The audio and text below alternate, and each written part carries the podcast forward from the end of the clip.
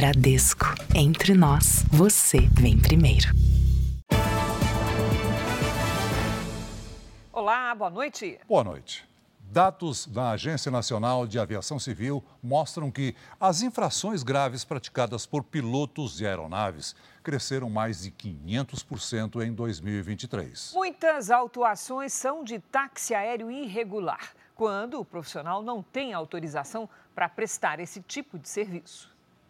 O Brasil tem 26 mil pilotos habilitados e uma das maiores frotas do mundo em aeronaves. Este comandante, que atua numa escola de pilotagem em São Paulo, diz que a fiscalização do setor de transporte aéreo se intensificou bastante nos últimos anos. São ações coordenadas e constantes, capazes de identificar até mesmo o esquema de traficantes que contratam o serviço de pilotos para transportar drogas. O acréscimo de aeronaves com essa versatilidade muito grande dos helicópteros e aviões de pequeno porte que acabam é, possibilitando que pessoas de má índole ou pessoas que não tenham conhecimento correto da aviação acabam, acabem usando as aeronaves para cometer crimes ou cometer infrações é, de pequeno porte ou infrações de menor gravidade. O Brasil bateu recorde na cassação de licenças de pilotos de avião e helicóptero em 2023. De acordo com a Agência Nacional de Aviação Civil, no ano passado, 46 pessoas perderam a autorização para voar. São cinco vezes mais ocorrências do que em 2022, quando sete pilotos perderam as habilitações. Essa é a punição máxima que a ANAC pode aplicar quando comprovadas infrações consideradas gravíssimas, desde fraudes em requisitos de formação até condutas temerosas, com danos para a sociedade. Muitos pilotos fraudaram as suas horas mínimas para alcançar suas licenças. Outro fator bastante grave é quando um piloto ele leva passageiros sem ter a capacidade para isso. Pelo menos dois acidentes recentes são investigados como suposto transporte irregular de passageiros. Cinco pessoas morreram. Realizar táxi aéreo clandestino pode resultar em multa de 200 mil reais, além da suspensão ou cassação dos certificados dos pilotos envolvidos. Entre 2016 e 2023, 198 infratores foram autuados por esse tipo de prática um total de 12 milhões e 600 mil reais em multas aplicadas. A ANAC orienta que a contratação do serviço de táxi aéreo pode ser feita com segurança, a partir da consulta de dados no aplicativo Voe Seguro. A plataforma também permite a realização de denúncias de transporte irregular de passageiros. É bastante importante que a sociedade denuncie para que a gente possa fazer a apuração desses fatos. A Polícia Civil investiga se o assassinato de um dos chefes de uma milícia do Rio de Janeiro tem relação com a disputa de territórios na cidade. O criminoso estava em um quiosque com a namorada quando foi executado. A orla movimentada não impediu o ataque. As imagens de uma câmera de segurança mostram quando um criminoso se aproxima do casal com uma arma em punho e atira várias vezes. O homem, sentado em uma das cadeiras, morreu na hora. O alvo, que estava com a namorada neste quiosque no Recreio dos Bandeirantes, foi identificado como Sérgio da Costa Silva, de 44 anos, apontado como um dos chefes da milícia que atua em Sepetiba, na zona oeste do Rio. Sérgio Bomba, como era conhecido, estaria travando uma disputa pelo domínio de territórios com milicianos rivais, desde a prisão de Luiz Antônio da Silva Braga, o Zinho, no fim do ano passado. Estas imagens, registradas no sábado por uma câmera de segurança, flagraram um dos tiroteios. Segundo a Polícia Civil, Sérgio estaria envolvido em crimes como grilagem de terras, clonagem de veículos e extorsão de dinheiro de moradores e comerciantes. Os investigadores agora querem saber se o assassinato foi cometido por vingança ou por causa da disputa de territórios. A zona oeste do Rio concentra mais de 40% da população da cidade. São cerca de 2 milhões e 600 mil habitantes. Na guerra pelo poder, os moradores viram reféns. A estimativa da polícia e do Ministério Público é que a milícia movimente cerca de 120 milhões de reais por ano na região. Eles acabam implementando é, o terror na população local e sempre visando o lucro, aumentando as suas receitas é, ilícitas. Veja agora outros destaques do dia. Governo prevê 300 bilhões de reais para financiar nova política industrial. Acidente com barco deixa mortos e desaparecidos na Bahia. Mais de 21 mil animais silvestres são resgatados em São Paulo em um ano. Polícia procura motorista suspeito de matar criança durante briga de trânsito em Minas Gerais. Em Israel, familiares de reféns invadem parlamento após governo rejeitar exigências do grupo terrorista Hamas. Nos Estados Unidos, autoridades alertam para a inundação com derretimento da neve que provocou 95 mortes. São Paulo, Santos e Corinthians estreiam com vitória no Paulistão 2024.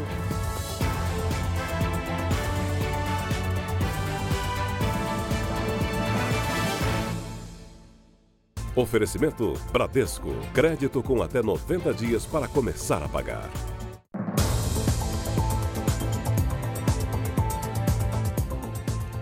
A mulher atingida por um raio no litoral de São Paulo foi enterrada hoje. Outras sete pessoas ficaram feridas. O enterro de Luísa Camacho foi neste cemitério em Itapecerica da Serra, região metropolitana de São Paulo. A família não permitiu a entrada da imprensa. A aposentada de 68 anos morreu no sábado ao ser atingida por um raio em Praia Grande, na Baixada Santista. Homens do Corpo de Bombeiros tentaram reanimar a mulher, mas ela teve parada cardiorrespiratória e não resistiu. Luísa tinha acabado de sair da água com três parentes que também foram atingidos pela descarga elétrica. Marisa viu toda a cena. Ela estava na janela de casa, de frente para a praia, quando o raio atingiu os banhistas. Um raio assim muito intenso. Eu nunca tinha presenciado nada parecido, um, um raio muito intenso com pequenas ramificações. Né? E já vi que as pessoas caíram. Foi uma cena assim que eu nunca mais vou esquecer. Foi muito forte.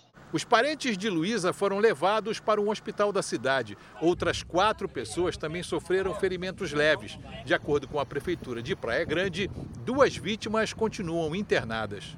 No ano passado, o Brasil registrou quase 209 milhões de raios, 9% a mais do que 2022. Segundo o Instituto Nacional de Pesquisas Espaciais, a cada 50 mortes no planeta provocadas por descargas atmosféricas, uma acontece aqui. E esse número é duas vezes maior que o da República Democrática do Congo e o triplo dos Estados Unidos, os dois países com mais raios depois do Brasil. O levantamento feito pelo INPE revela ainda que entre 2013 e 2022, 835 pessoas morreram atingidas pelos raios no país. Pará e Amazonas ocupam as primeiras posições neste ranking. São Paulo, que vem em terceiro lugar em número de mortes, lidera quando a relação é de pessoas hospitalizadas. Para o porta-voz do Corpo de Bombeiros Paulista, quem estiver na praia e perceber mudança no tempo deve sair o quanto antes. Busque abrigo, de preferência em uma edificação de alvenaria, em um shopping center, um supermercado, uma farmácia, qualquer lugar, mas não fique na praia. A polícia investiga o caso de uma mulher que morreu eletrocutada em uma padaria no Rio de Janeiro. Ela recebeu a descarga elétrica no momento em que se servia do buffet. Dor e indignação durante o enterro de Natália Ribeiro. A operadora de caixa, de 34 anos, morreu após levar uma descarga elétrica ao encostar num equipamento que mantinha quente a comida do buffet desta padaria. O estabelecimento fica perto do supermercado onde Natália trabalhava. Nas redes sociais, os responsáveis pela padaria disseram que o caso foi um lamentável incidente e que prestaram todo o auxílio a Natália até a chegada do atendimento médico. Parentes e amigos fizeram uma manifestação em frente ao local. Justiça, justiça, justiça. Quando ela sentiu a pancada, deu tempo dela falar, tomei um choque. Aí ela voltou, voltou caiu para trás. Então, queremos saber o que houve. A polícia abriu uma investigação para apurar o que aconteceu. Testemunhas já estão sendo ouvidas. Clientes do restaurante afirmaram que já sofreram choques elétricos ao encostar no mesmo buffet. A minha mulher não foi a primeira, né? A, a, das próprias colegas dela que iam almoçar lá junto com ela, vira e mexe naquele local, uma das colegas delas também já sofreram um choque ali, já fez reclamação. Inclusive, ela vai vir como testemunha para reforçar o caso. Segundo este especialista, não é incomum aparelhos como estes, que mantêm a comida aquecida, darem choques. Por isso, estabelecimentos precisam sempre manter a manutenção em dia. Dentro dessas normas, você tem proteções, sistemas de proteção e aterramento elétrico de todos os equipamentos que possa ter contato com público, trabalhador ou com animais. A polícia procura o homem suspeito de atirar e matar uma criança de seis anos durante uma briga de trânsito em Minas Gerais. O corpo da menina foi velado e enterrado no município de Raposos, na Grande Belo Horizonte. Na casa onde ela morava, os brinquedos ainda estão no terraço. Melissa Maria dos Santos, de seis anos, vivia com o pai e os avós. A menina estava feliz, alegre, nós estávamos levando ela para brincar no pula-pula. Brincou, brincou muito. Melissa estava no banco de trás do carro do pai e voltava de um passeio quando foi atingida por um tiro. Segundo a polícia, o disparo teria sido feito pelo passageiro de outro veículo depois de uma discussão de trânsito na rodovia Fernão Dias, na altura do município de Contagem. O irmão dela, de três anos, e a avó também estavam no carro. Melissa foi levada para o hospital, mas não resistiu. Os suspeitos, que estavam em um carro branco, fugiram após o crime. O caso será investigado pela Delegacia de Homicídios de Contagem.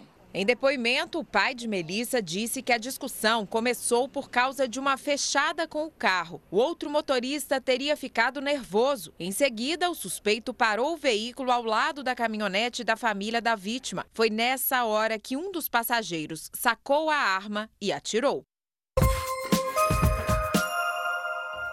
No Rio Grande do Sul, mais de 16 mil pessoas estão sem energia elétrica há seis dias, após o temporal que atingiu diversas cidades na semana passada. A Justiça determinou que uma das concessionárias responsáveis pelo fornecimento de energia restabeleça o serviço até o fim do dia. Uma carreta invadiu o quintal de uma casa e deixou três pessoas feridas em Manaus.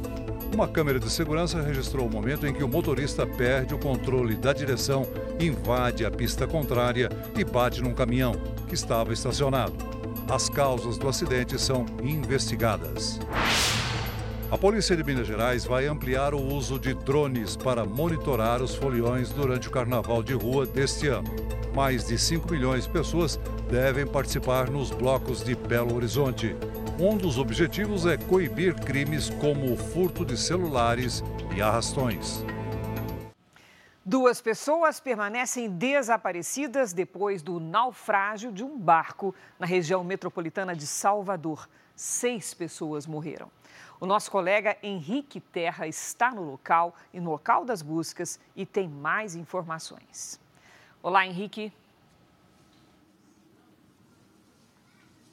Boa noite, Cris. Boa noite, Celso. O trabalho de resgate foi suspenso agora à noite, mas uma equipe do Corpo de Bombeiros vai permanecer de plantão aqui no pier durante toda a madrugada.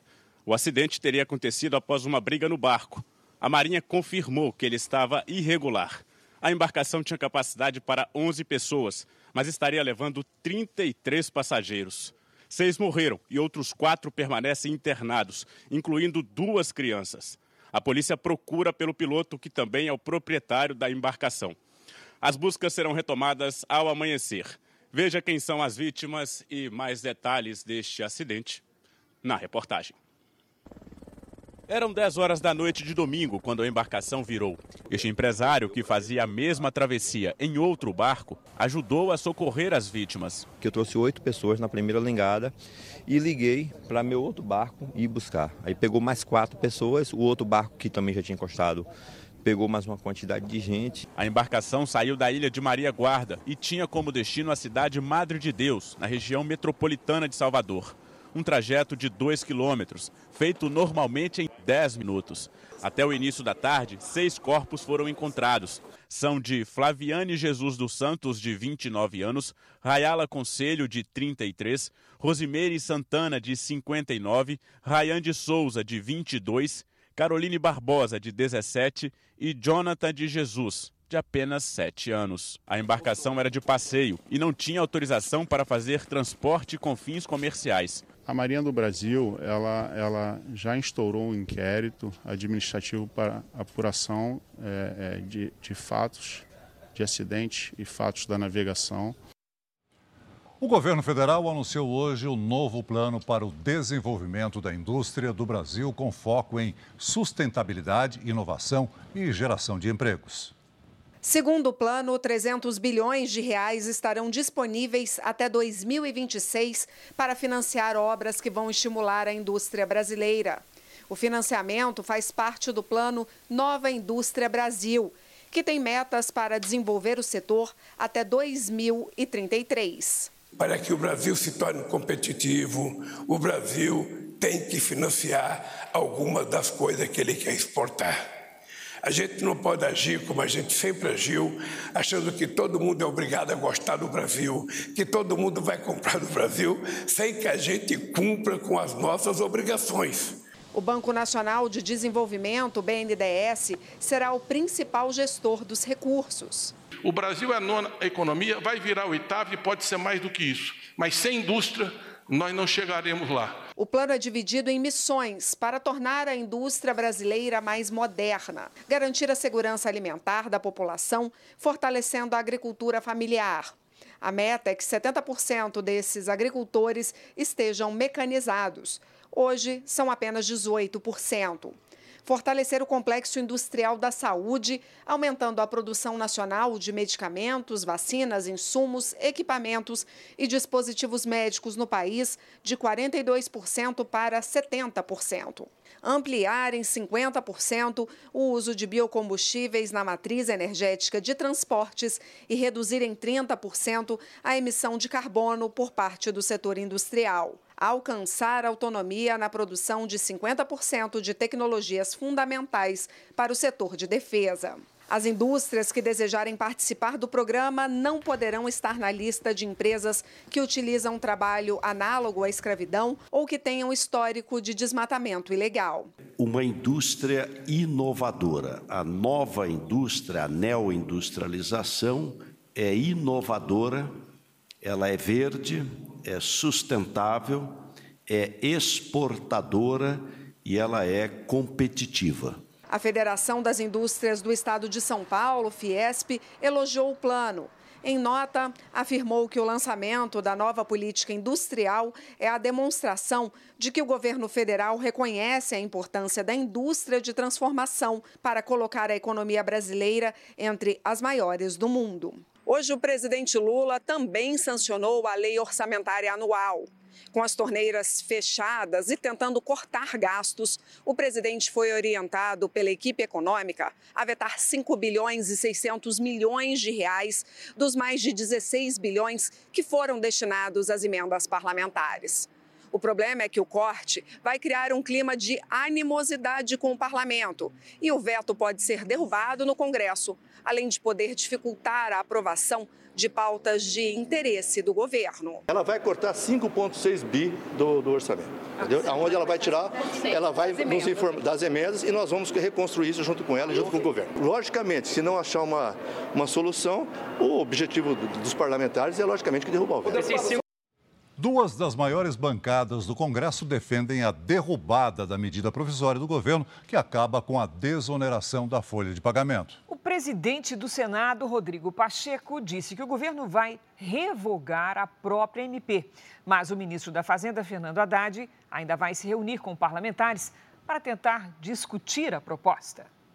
O Congresso, que volta ao trabalho na semana que vem, espera que o governo retire da medida provisória o trecho que acaba com a desoneração. Sem a presença dos parlamentares em Brasília, o governo continua estudando alternativas, apesar dos políticos já terem condenado a proposta. Esperamos que o Congresso Nacional possa se posicionar de maneira clara, é, colocando às pessoas, à opinião pública, de que nós estamos de acordo e achamos importante que nós possamos manter a desoneração até 2027, como ficou consignado no texto que nós aprovamos a pressão política é intensa para que o Ministério da Fazenda faça as modificações no conteúdo da medida provisória que obrigaria as empresas de 17 setores a pagar mais impostos sobre a folha de pagamento de trabalhadores a partir de abril. No início de fevereiro, o presidente do Senado, Rodrigo Pacheco, deve ter um encontro com o presidente Lula. Mais do que nunca, o Congresso aprovou e precisamos respeitar as casas legislativas e manter a desoneração que impacta positivamente para o empresário, que no final das contas é um empresário que emprega, que paga impostos e que gera oportunidade para as pessoas em todo o Brasil. Representantes da Frente Parlamentar da Agropecuária, que reúne 251 deputados e 39 senadores, e da Frente Parlamentar Evangélica, que tem 203 deputados e 9 senadores, já se manifestaram contra o fim da desoneração. Na Câmara dos Deputados, a reunião dos líderes partidários na próxima semana vai indicar o tamanho da pressão política que o Palácio do Planalto vai enfrentar para manter o texto. Não é desrespeitando o Congresso que o governo vai resolver esse problema. A desoneração da folha de pagamento é importantíssima para a manutenção dos milhões de empregos nos mais de 17 segmentos beneficiados. A desoneração da folha de pagamento de 17 setores da economia foi um tema debatido, exaurido e concluído no Congresso Nacional. Nós entendemos da importância que isso representa para o movimento econômico brasileiro. Além de manter os empregos que já estão gerados, haverá, com a segurança jurídica, de proporcionar futuros novos empregos a partir do momento que essa questão for definitivamente concluída. Caso a medida não seja alterada, os setores que mais empregam no país afirmam que haverá demissões. Se nós formos obrigados a recolher os 20% sobre a folha, vai ter duas alternativas. Ou vou ter que aumentar o meu custo, o meu preço, o meu preço de venda, ou então reduzir o meu custo operacional mandando pessoas embora, o que nós, ninguém quer uh, fazer. As empresas têm pressa para planejar o futuro e as centrais sindicais que representam os trabalhadores também estão apreensivas. Não pode passar do mês de janeiro, já, está atrasado. Aliás, foi um erro emiti-la no final do ano, sem discutir com ninguém. Não discutiu com os trabalhadores, não discutiu com os empresários e não discutiu com o Congresso Nacional. Acho que há necessidade de ter humildade o governo, recuar nessa medida provisória e depois abrir espaço para as discussões e as mudanças que forem necessárias para o futuro. Um destaque internacional: nos Estados Unidos, o governador da Flórida decidiu apoiar o ex-presidente Donald Trump nas eleições primárias do Partido Republicano. Ron DeSantis abriu mão da corrida à Casa Branca após o resultado no estado de Iowa. Trump hoje comemorou o apoio. No primeiro teste em Iowa para saber quem será o candidato do Partido Republicano nas eleições de novembro, DeSantis ficou em segundo lugar. A distância entre ele e Trump foi de mais de 30 pontos percentuais. Dois dias antes de uma nova votação, desta vez em New Hampshire, DeSantis abriu mão da campanha. Em um vídeo, o governador da Flórida afirmou que está claro que a maioria dos eleitores das primárias republicanas quer dar outra oportunidade a Trump. Donald Trump disse estar honrado com as palavras do governador aqui da Flórida e que está animado para trabalhar com o DeSantis para derrotar o presidente Joe Biden. As prévias de New Hampshire acontecem nesta terça-feira. Estamos indo bem, liderando, afirmou Trump aos seus apoiadores. A corrida interna do Partido Republicano agora só tem dois candidatos: Trump e Nikki Haley. A ex-governadora da Carolina do Sul quer concentrar todos os votos dos que se opõem ao empresário. Para desbancar Trump, ela aposta em posições mais moderadas, mas as pesquisas mostram que não será fácil vencê-lo. O último levantamento, divulgado no domingo, mostrou Trump 11 pontos percentuais à frente de Haley na disputa em New Hampshire. Subiu para 95 o número de mortes causadas pelo frio extremo que atinge os Estados Unidos. O estado do Tennessee é o mais afetado pela nevasca, com 25 mortes. No Oregon, 16 pessoas morreram e a situação de emergência permanece na região. Por todo o país, estradas estão bloqueadas e algumas escolas seguem fechadas. Milhares de pessoas estão sem energia. Desde a semana passada, as baixas temperaturas provocaram cancelamentos e atrasos de milhares de voos. A previsão é que as condições melhorem nos próximos dias. Aqui no Brasil, a chuva perdeu força nesta segunda-feira e a temperatura caiu em várias regiões do país. Vamos saber com a Lidiane Sayuri como é que vai ficar o cenário da semana. Oi, Lid, boa noite. Como é que vai ser? Olha, com tempo mais fresco, mas com alerta de chuva forte até sexta-feira. Cris, boa noite para você. Celso, muito boa noite. Boa noite a todos que nos acompanham. Neste momento, as imagens de satélite mostram muitas nuvens espalhadas pelo Brasil. Amanhã, uma frente fria entre o sudeste e o nordeste provoca chuva forte a qualquer hora. Atenção, principalmente no Espírito Santo e no sul da Bahia. A chuva constante pode causar alagamentos e deslizamentos. Nas outras áreas em destaque, previsão de temporais à tarde. A terça-feira será de tempo firme apenas em Roraima e no interior do Rio Grande do Sul. Em Porto Alegre, máxima de 27 graus. Em Belo Horizonte, faz até 25. Em Cuiabá, 29. Em Aracaju, 33. Em São Luís, 30. Em Manaus e em Rio Branco, até 31. A semana será de temperaturas mais baixas e muita chuva entre o litoral do Paraná e o recôncavo baiano. Nesta terça, máxima de 19 graus em Curitiba, em São Paulo até 22, no Rio de Janeiro, máxima de 27, em Salvador, 30. Hora do tempo delivery. Primeiro para o Roberto, que é de Riacho de Santana, na Bahia. Opa, vamos lá. Oi, Roberto. Olha, a chuva ganha força a partir de quarta-feira. Um corredor de umidade vai passar exatamente sobre a sua região. Nos próximos dias, máximas entre 27 e 28 graus. Agora é para o Rogério de Londrina, no Paraná. Rogério, aqui na nossa tela, seja bem-vindo ao Tempo Delivery. A semana continua com tempo instável e chuva forte, principalmente à tarde. A temperatura fica bem mais baixa que a registrada na primeira metade de janeiro. Amanhã faz apenas 25 graus, na quarta, 27 e na quinta até 26. Peça você também Tempo Delivery pelas redes sociais, basta usar a hashtag você no JR. Cris Celso. Valeu, Lid. Até amanhã, Lid. Veja ainda nesta edição. Saiba como fazer a inscrição do SISU. 2023 registra aumento de resgates de animais silvestres. Foram 21 mil só no estado de São Paulo. Primeira rodada do Paulistão é marcada por estádios cheios e golaços. Corinthians, Santos e São Paulo estrearam com vitória.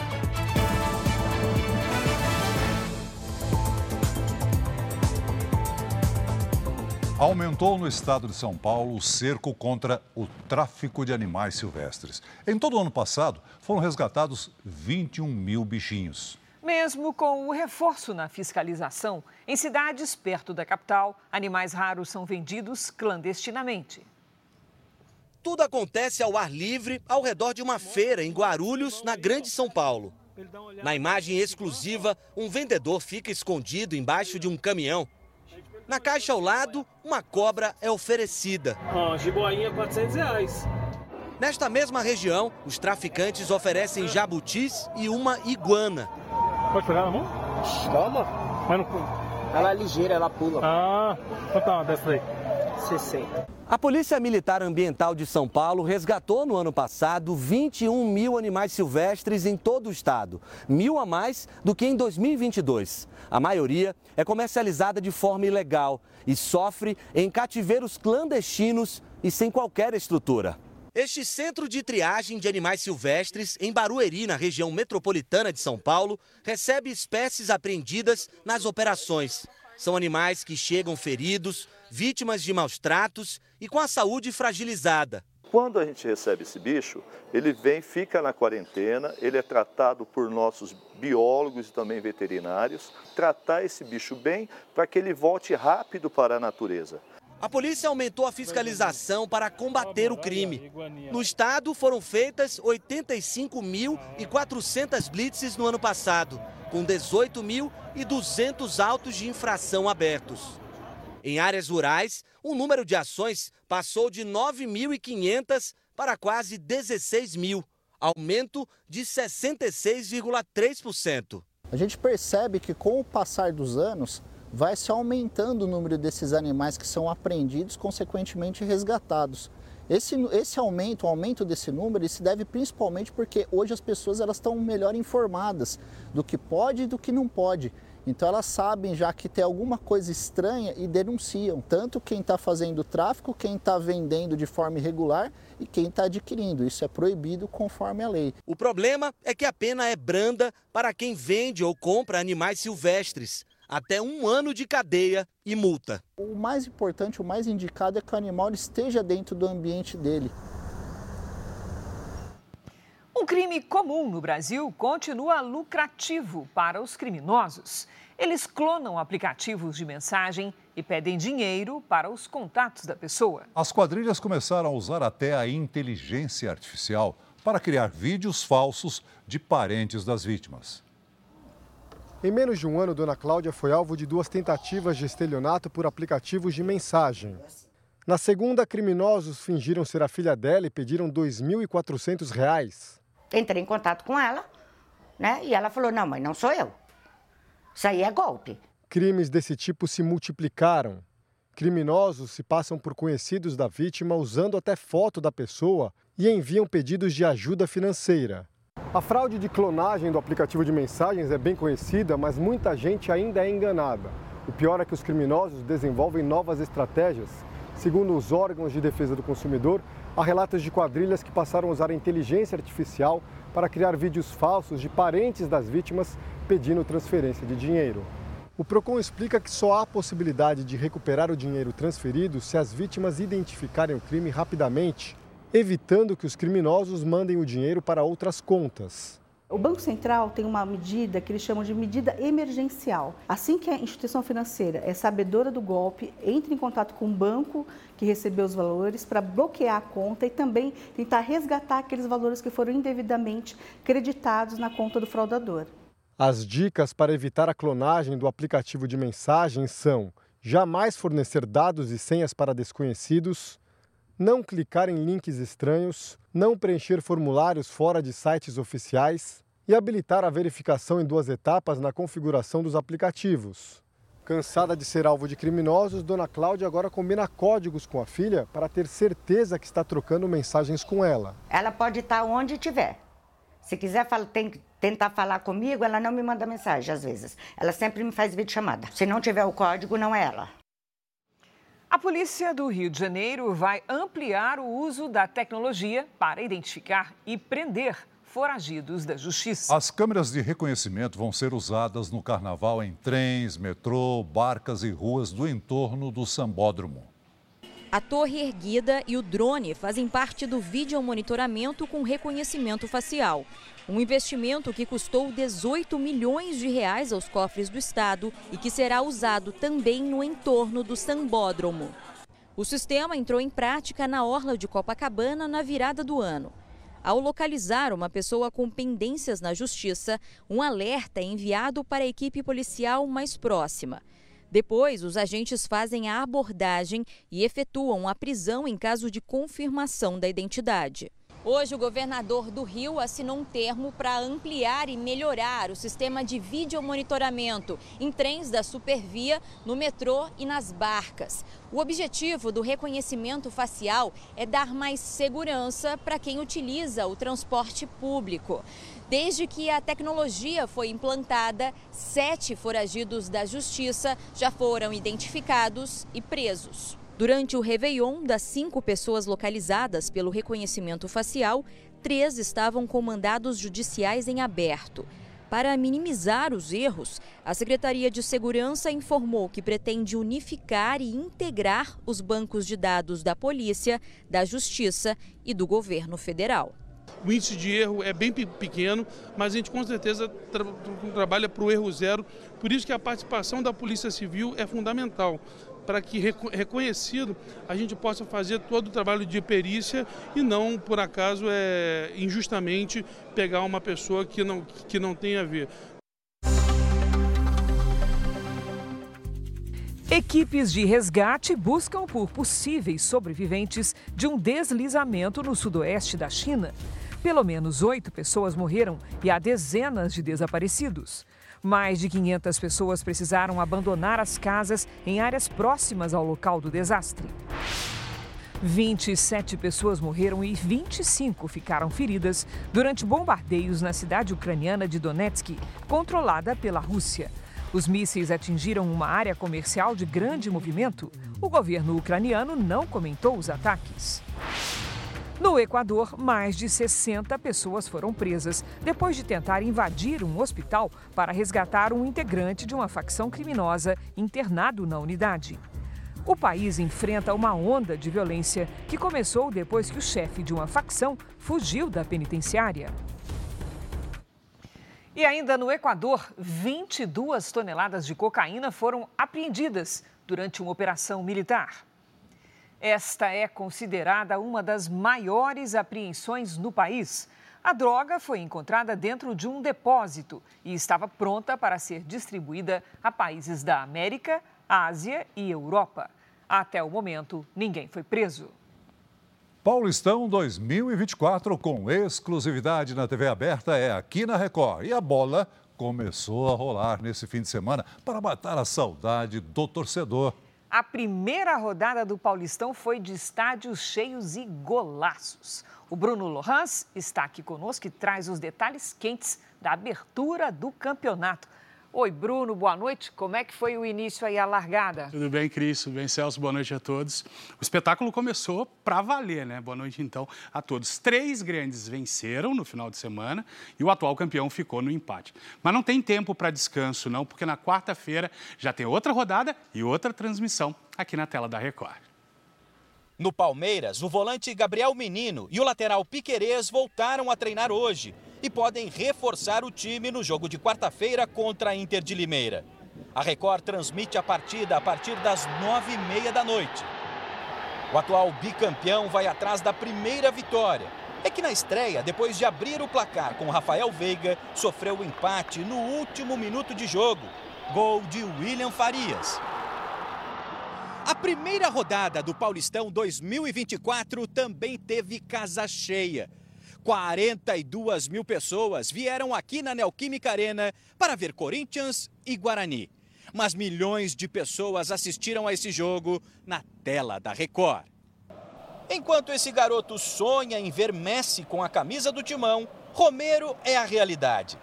O paraguaio foi eleito o melhor em campo, com direito a esse golaço, que já concorre ao mais bonito do Paulistão.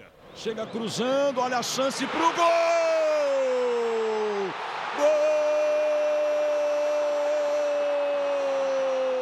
Todo mundo participando.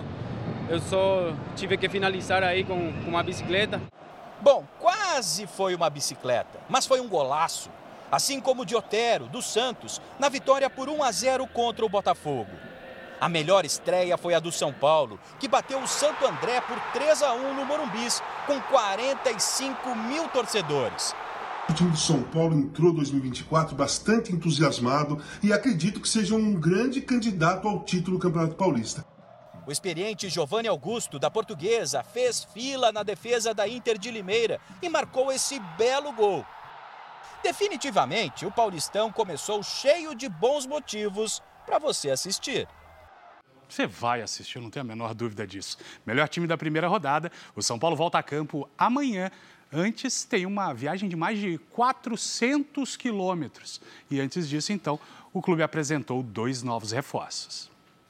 O volante Luiz Gustavo, de 36 anos, que jogou a Copa de 2014, e o atacante Eric, que veio do Ceará, já entraram em campo na partida de sábado contra o Santo André. Mas a apresentação oficial aconteceu hoje. Aos 26 anos, Eric falou da emoção de vestir a camisa do tricolor. Estou realizando o sonho de, de criança estar aqui. É o sonho meu, o sonho da minha família também. Os dois se juntaram ao elenco que viajou para São José do Rio Preto, onde São Paulo e Mirassol se enfrentam amanhã, às sete e meia da noite. Então anote aí, quarta-feira temos mais um encontro marcado com o Paulistão aqui na tela da Record. Palmeiras e Inter de Limeira, às nove e meia da noite para todo o Brasil, menos Rio de Janeiro. Crise Celso. Valeu, Bruno. Ok, Bruno. Veja a seguir. Saiba como cancelar um Pix que foi enviado para uma conta errada. Lewandowski faz primeira reunião com Flávio Dino para a transição no Ministério da Justiça. Em Israel, familiares de reféns invadem o parlamento após o governo rejeitar exigências do Hamas.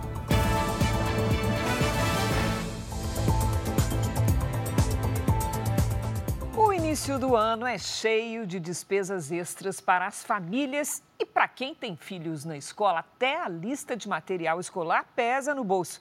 É o seu caso? Então vamos aprender algumas dicas com a Patrícia Lages nessa hora complicada.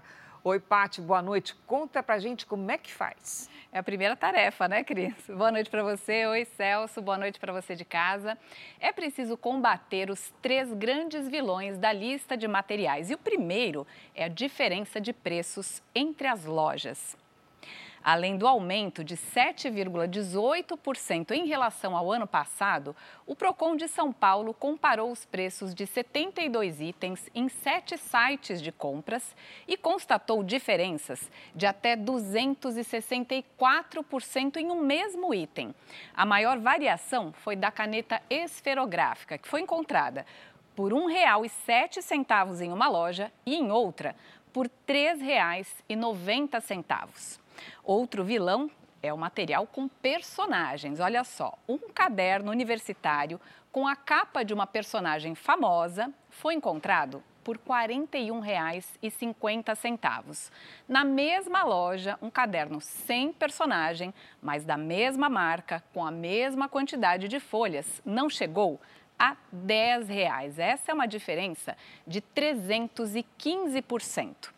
Também é preciso ficar de olho no que as escolas não podem fazer. Olha só, não é permitido especificar as marcas dos produtos e nem exigir que os pais comprem os materiais na própria escola, a não ser apostilas e itens não disponíveis no comércio. E também não é obrigatório comprar todos os materiais no início do ano. A dica é garantir o que será usado nos primeiros meses e comprar o restante ao longo do ano, quando a procura é menor e a tendência é que os preços baixem.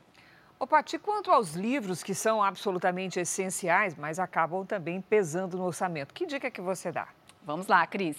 Olha, a internet nessa hora pode ser uma ótima aliada. Busque feiras de trocas na sua região e pesquise também sites de livros usados, onde os preços podem ser até 70% mais baixos. Cris, Celso. Obrigada, Paty.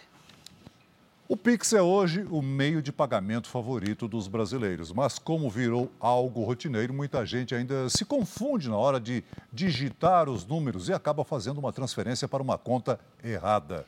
Embora existam maneiras de tentar recuperar o dinheiro, não há nenhuma garantia para isso. Isabela ficou surpresa quando recebeu a notificação de que tinha caído um Pix na conta dela. O valor, quase 50 mil reais. Entrei em contato pelos canais de atendimento do banco, passei por mais de cinco atendentes, não foi resolvido. Ela decidiu ir ao banco para fazer a devolução. No próximo dia, quando eu cheguei no banco às 10 horas da manhã, precisamente, para resolver no primeiro horário, ele estava desesperado. Mas graças a Deus a gente conseguiu, a gente ficou, eu fiquei por volta de uma hora no banco para resolver. Foi muito burocrático mas graças a Deus voltou para a mão dele. O Pix já se tornou, em pouco mais de três anos, o meio de pagamento favorito dos brasileiros. Foram mais de 70 bilhões de transações até o final do ano passado. Se tornou algo tão rotineiro que muitas vezes as pessoas se confundem na hora de digitar a chave. Eu pergunto qual é o banco, qual é o nome da pessoa completo. Já aconteceu de colocarem errado na minha conta e eu, pela minha honestidade, eu devolvi. Este especialista em direito digital explica que desde que o Pix foi criado, foram desenvolvidas outras medidas de segurança. No entanto, a principal é redobrar a atenção na hora de fazer o pagamento para não perder dinheiro. Você tem até mecanismos especiais de devolução que o Banco Central implementou, mas ainda assim depende de, da velocidade com que o banco, tanto o banco que de remetente como destinatário, vão agir para que esse dinheiro seja bloqueado. No caso de receber um Pix por engano, a orientação é entrar em contato com o banco para fazer a devolução. O dinheiro ficar com você, você utilizar como se fosse uma benção, né, um achado, não pode, é crime de apropriação indébita. O futuro ministro da Justiça, Ricardo Lewandowski, já escolheu boa parte da nova equipe, mas ainda busca uma mulher para ocupar a Secretaria Nacional de Justiça. A nomeação de Lewandowski foi publicada hoje no Diário Oficial da União e a posse está marcada para 1 de fevereiro.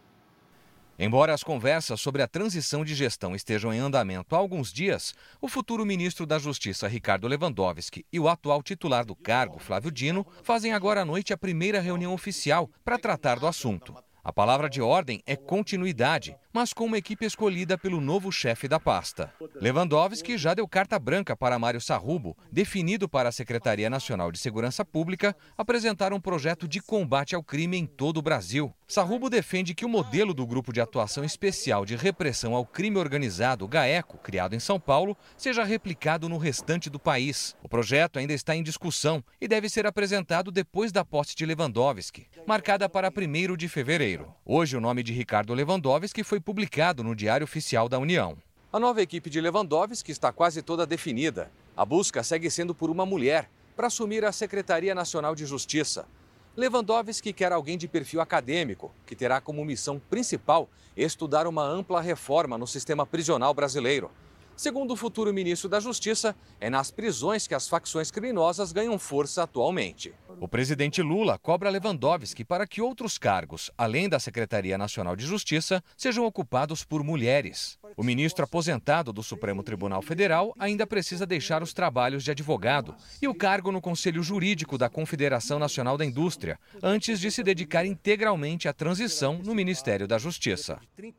O ministro do Supremo Tribunal Federal, Alexandre de Moraes, prorrogou por mais 90 dias o inquérito das milícias digitais que investiga organizações criminosas com forte atuação na internet que estariam atentando contra a democracia. Na decisão, Moraes afirmou que precisou estender as investigações porque existem diligências ainda pendentes. Esta é a nona vez que o ministro prorroga o caso.